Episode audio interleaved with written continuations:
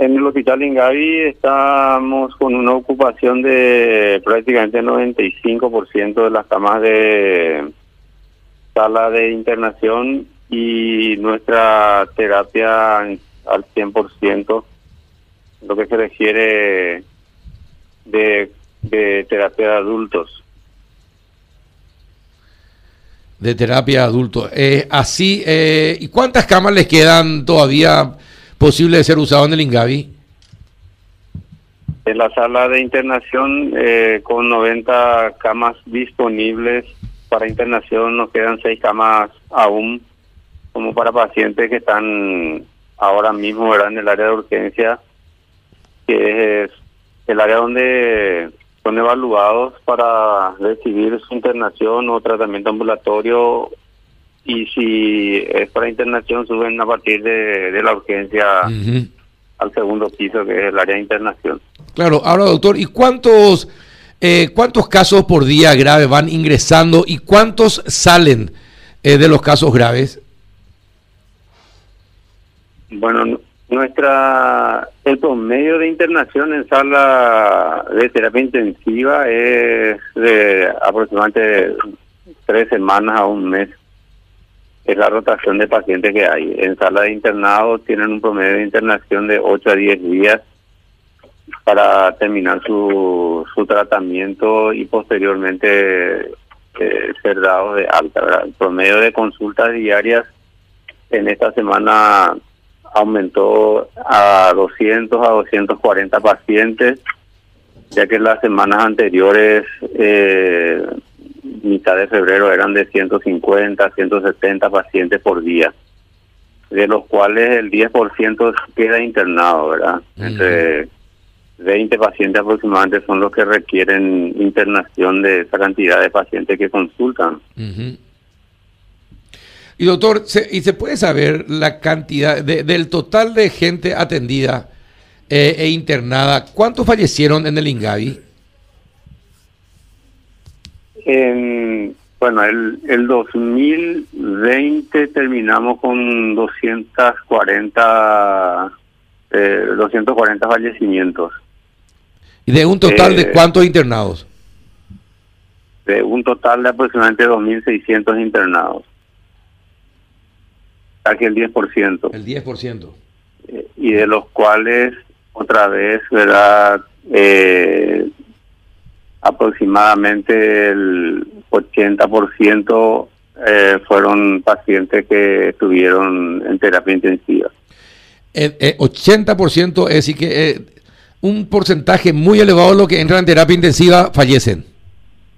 No, eh, de los pacientes que fallecieron, el 80% fueron de terapia intensiva. el promedio de fallecimiento en terapia intensiva es del 60%. del 60%. Eh, y doctor, y, la mayoría de estos, eh, ¿se cumple el tema de la comorbilidad, comorbilidad y compañía? En 100% eso se cumple.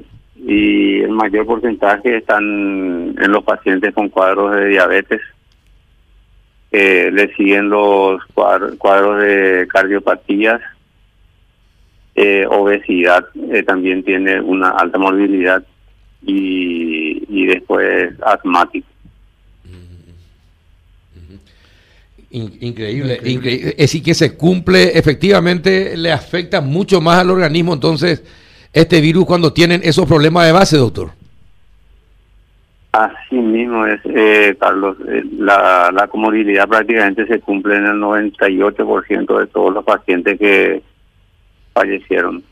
Y, y en el tema de la edad, eh, es también, es también se cumple también esto de las personas mayores de 65 años, son también los que más fallecen.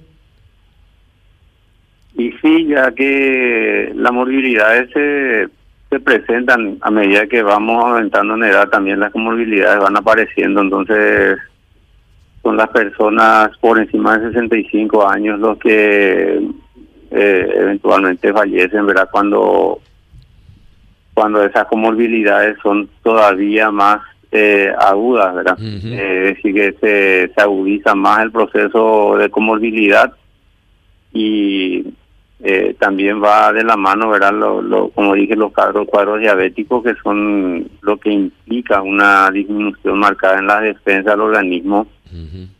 Así que bastante agresivo en, ese tipo de... ¿Y hay, algún tipo, ¿Y hay algún tipo de diabetes en especial que es más peligroso que otro?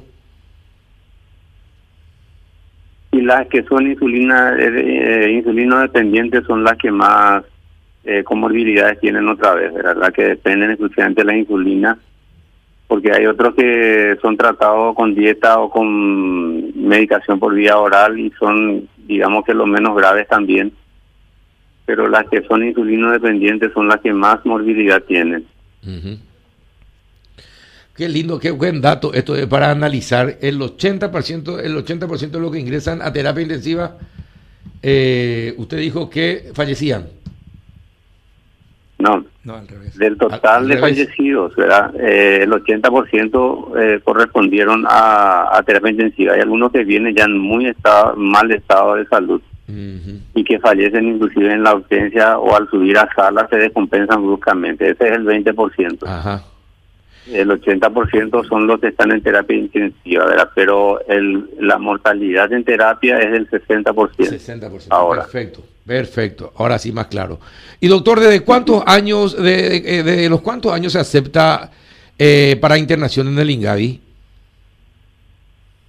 Eh, acá la internación están los, los cuadros pediátricos también son, son derivados al hospital Ingavi y de hecho que ahora con 28 camas de, internación el 50% está ocupada por cuadros respiratorios y en terapia intensiva están dos pacientes hoy ah, con cuadros respiratorios COVID negativos, pero con cuadros respiratorios que, que requirieron terapia intensiva, o sea, de apoyo de respirador.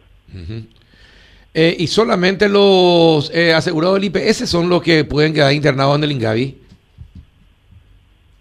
Lo que se refiere a pediátricos, sí. Eh, los, los adultos, digamos, más de 18 años en adelante, como es un hospital integrado y cuando traen constancia de que en, la, en alguna institución pública no dispone lugar, pongamos INERAM, por ejemplo, y tenemos lugar en Ingavi, entonces son aceptados e internados allí con una cobertura como si fuera un asegurado más por el convenio que, tenemos con el Ministerio de Salud. A ver, me pasaron un dato, doctor, esta mañana y quisiera ver si eh, que, me confirme si es así. Que una persona estaba en una ambulancia eh, esperando, esperando la ambulancia y eh, fallece uno y pudo ingresar el que estaba en la ambulancia. ¿Sucedió eso en el Ingavi? Y tendría que interiorizarme un poco más del caso. Te pediría un poquito de tiempo para hablar con el, con el director también de ahí para poder confirmarte esta situación. claro. Pero por lo general, eh, paciente que llega a la ambulancia no, no queda en la ambulancia, es derivado a la sala que llamamos y es un cuadro grave a una sala de reanimación del área de urgencias donde he asistido eh, e inclusive intubado si se requiere ya que disponemos de, de 10 respiradores en esa área y posteriormente una vez que se libere el lugar o haya condiciones de subir al paciente se lo traslada a cuidados intensivos. Bueno, te doy más datos sobre, sobre el caso de la ambulancia. Sobre el caso del, del, fallecido y del que estaba esperando en la ambulancia, me dicen que eh, habría ocurrido el sábado. Esto para que para que tenga en cuenta, doctor, y cuando pida la información. Ok. Voy a solicitar información sobre eso. Es más, hasta la hora me pasan. Qué bueno son mis informantes. 20 y 22 minutos. Perfecto. Bueno, eh, y en cuanto a insumos, ¿cómo está la provisión, doctor?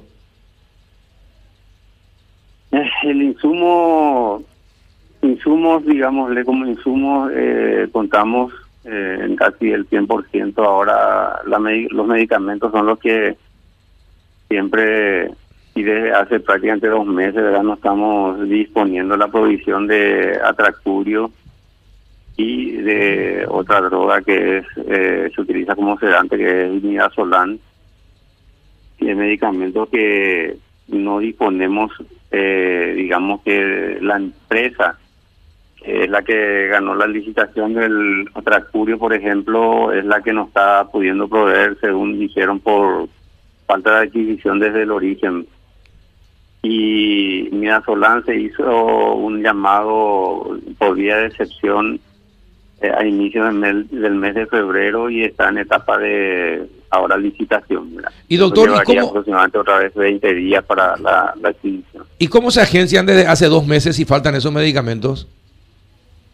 y se utilizan drogas alternativas.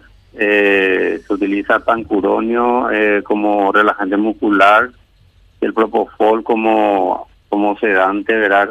Solamente que son como el requerimiento de los pacientes es eh, bastante abultado, digamos, por paciente que no limita de vuelta, ¿verdad? La, la rápida digamos que que terminan rápido esos medicamentos, ¿verdad?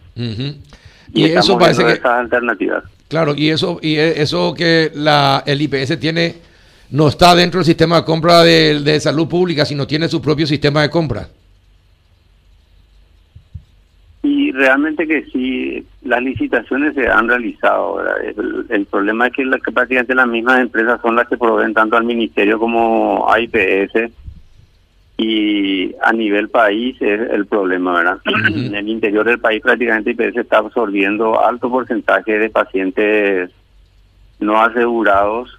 Eh, por darte un ejemplo, en Ciudad del Este, eh, una relación de 60 de 60% de pacientes no asegurados, 40 asegurados. En Encarnación, 70% son no asegurados, 30% son asegurados a pesar de que haya convenio con el ministerio en cuanto a la provisión y préstamos de, medicamentos, también el ministerio está en falencia en cuanto a eso por porque no no se consigue, es difícil obtener ya que las empresas que son las que traen o importan los medicamentos no están disponiendo, entonces esa es la limitación realmente eh, hoy día, ¿verdad? Están adjudicadas, pero la provisión es la que está en falencia.